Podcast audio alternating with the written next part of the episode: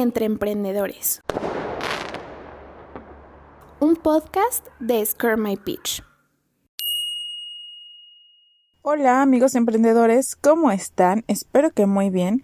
Gracias por acompañarnos a un capítulo más. Hoy hablaremos no de una, sino de dos empresas orgullosamente mexicanas, que con la pandemia no lo están pasando muy bien, pero en realidad están a punto de quebrar. Nos referimos a los siempre rivales Cinemex y Cinépolis.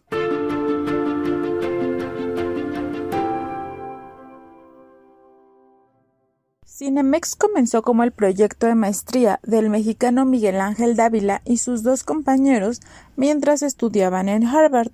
En 2002 fue vendido a dos grupos de inversionistas extranjeros, primero a OneX Corporation y Oaktree Capital Management, y después a The Carlyle Group México. Bain Capital y Spectrum Equity Investors, quienes a su vez en 2008 la vendieron a Entretenimiento GM de México, filial del consorcio Grupo México, pagando por la compañía alrededor de 4 mil millones. Hagamos un paréntesis para contarles quién es Grupo México. Se trata de un consorcio enfocado principalmente al sector minero. Está dirigido por su principal accionista Germán Larrea. Seguro que este nombre le suena, ya que es uno de los hombres más ricos de México. Además, en su consejo administrativo encontramos nombres como Óscar González Rocha, el hombre más poderoso de la minera Southern Copper, o Javier García de Quevedo, quien fuera director de la perforadora México. Sin duda, Grupo México está dirigido por hombres muy inteligentes y con muchos intereses. Con Grupo México, Cinemex comenzó a comprar algunos complejos de la competencia, entre ellos Cinemas Lumière o Cinemark México, entre otros. De esta forma, Cinemex logró llegar a diversas ciudades de la República. Estaban presentes en un total de 98, además de haber llegado a distintos puntos de Estados Unidos. Contaban con diferentes tipos de salas, pop, tradicional, premium, palco, platino, 3D, 4D, todas ellas equipadas con lo último en tecnología de audio y video, así como proyección digital. 2020 parecía que sería un muy buen año para Cinemex, ya que en agosto cumplirían su primer cuarto de siglo. Además, tenían previsto para ese año invertir cerca de 3 mil millones de pesos para abrir 23 nuevos complejos. Sin embargo, la situación cambió radicalmente con el confinamiento y medidas restrictivas originadas por la pandemia que atravesamos. Antes de hablar de la situación actual de los cines en México, Hablemos un poco acerca de Cinépolis, el eterno rival de Cinemex. De hecho, Cinépolis inició mucho antes que Cinemex. En 1947, con la apertura del primer Cine Morelos, el cual fue evolucionando hasta convertirse en lo que sería Cinépolis en 1994 fueron los primeros en introducir las salas tipo estadio, con la apertura de Cinépolis Querétaro y Cinépolis Culiacán. En 1999, Cinépolis inició su expansión. Actualmente tienen presencia en Guatemala, Honduras, Costa Rica, El Salvador, Panamá, Colombia, Perú, Brasil, Estados Unidos, Chile, México, por supuesto, España e India. A partir de que llegaron a India, buscaron su expansión a Medio Oriente. Justo hablando de Medio Oriente, las salas de cine estuvieron prohibidas en Arabia Saudita por más de 40 años. ¿Pueden creerlo? Afortunadamente esta situación cambió hace un par de años con las nuevas reformas. Cinepolis tuvo esa gran visión de expandir su negocio a esta región y obtuvo la licencia para abrir operaciones en 2018 ideando un plan inicial en el que instalarían seis cines con 63 salas. Estos cines estarían distribuidos en diferentes ciudades clave del territorio saudí. De esta forma, Cinépolis ha logrado consolidarse como la cadena de cine más grande en América Latina y la cuarta a nivel mundial.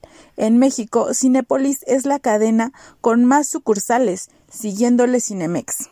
Con el inicio de la pandemia, los cines tuvieron que cerrar por varios meses, lo cual absolutamente nadie tenía previsto. Ante esta situación, Cinemex decidió donar a través de la Fundación Grupo México los alimentos perecederos que tenía al Banco de Alimentos de México.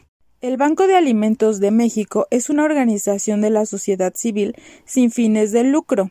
Está compuesta por 55 bancos de alimentos con más de mil colaboradores y 24 mil voluntarios.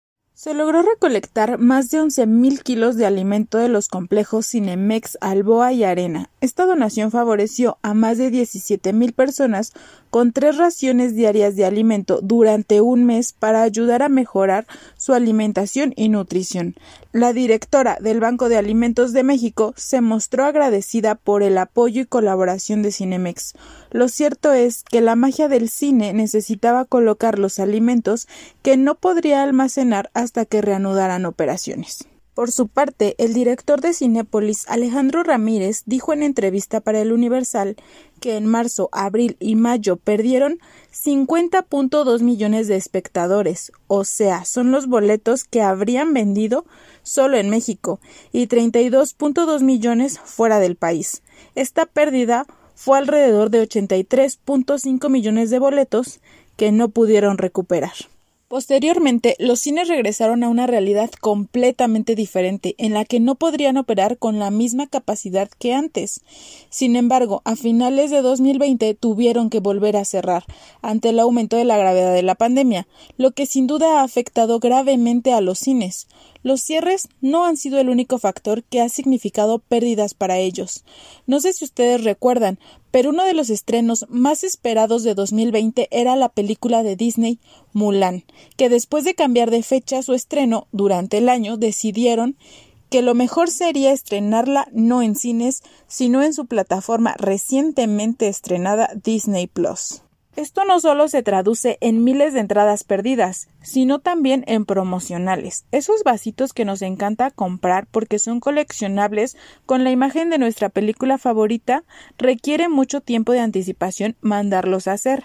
Desde el pago de la licencia, porque sí, para mandar a hacer este tipo de promocionales se requiere pagar una licencia a Disney, por ejemplo, para poder hacer uso de la imagen de la película. Estos ya no van a ser utilizados y son pérdidas para los cines no solo en México, sino en todos los países en los que se pensaba estrenar no solo Mulan, sino diversas películas. A principios de febrero, Cinemex anunció que está tratando de reestructurar 230 millones de dólares en deuda, así como el cierre de 145 sucursales en diversos puntos del país. Entonces, ¿están realmente los cines a punto de quebrar? Recordemos que las sucursales que está cerrando Cinemex son las que han tenido menos ventas. Lo que definitivamente significan estos cierres es la disminución de empleos. De hecho, hace unos días algunos empleados denunciaban que Cinemex los está despidiendo únicamente con el pago de la última quincena que elaboraron. Antes de quebrar, los cines sin duda dispondrán de los recursos que tienen y pueden comenzar a vender su patrimonio. En estos momentos están tratando de reducir las pérdidas haciendo uso de los materiales que tienen. Los cines sin duda son uno de los sectores que son y serán mayormente afectados por esta pandemia. Al ser un lugar cerrado con grandes cantidades de personas, su reapertura será paulatina y tardará meses, incluso puede llegar a tardar más de un año todavía. Tanto Cinemex como Cinépolis han vuelto al autocinema, realizando incluso proyecciones en los estacionamientos de sus sucursales.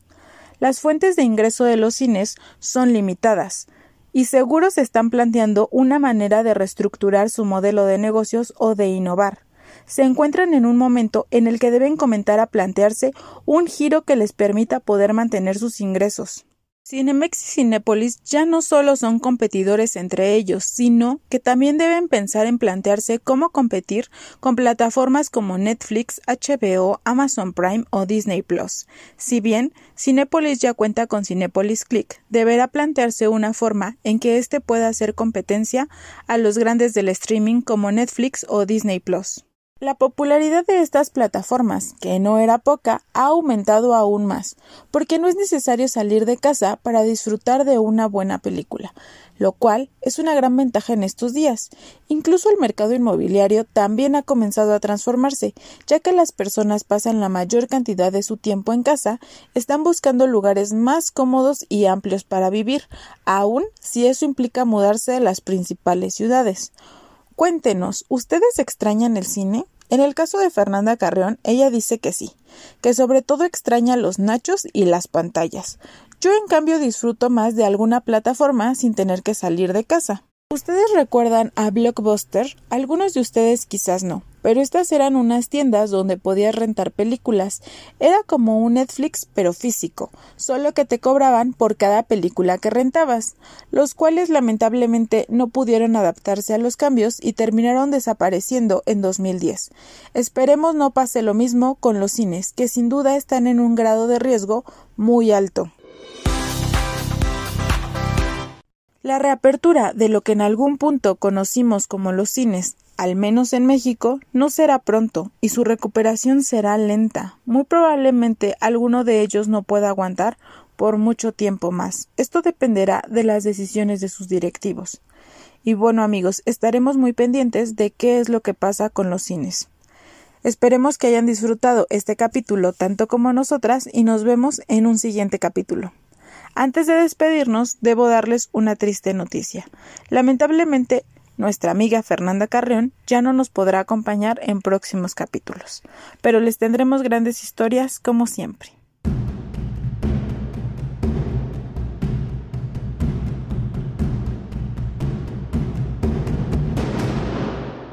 Entre Emprendedores. Un podcast de Scare My Pitch.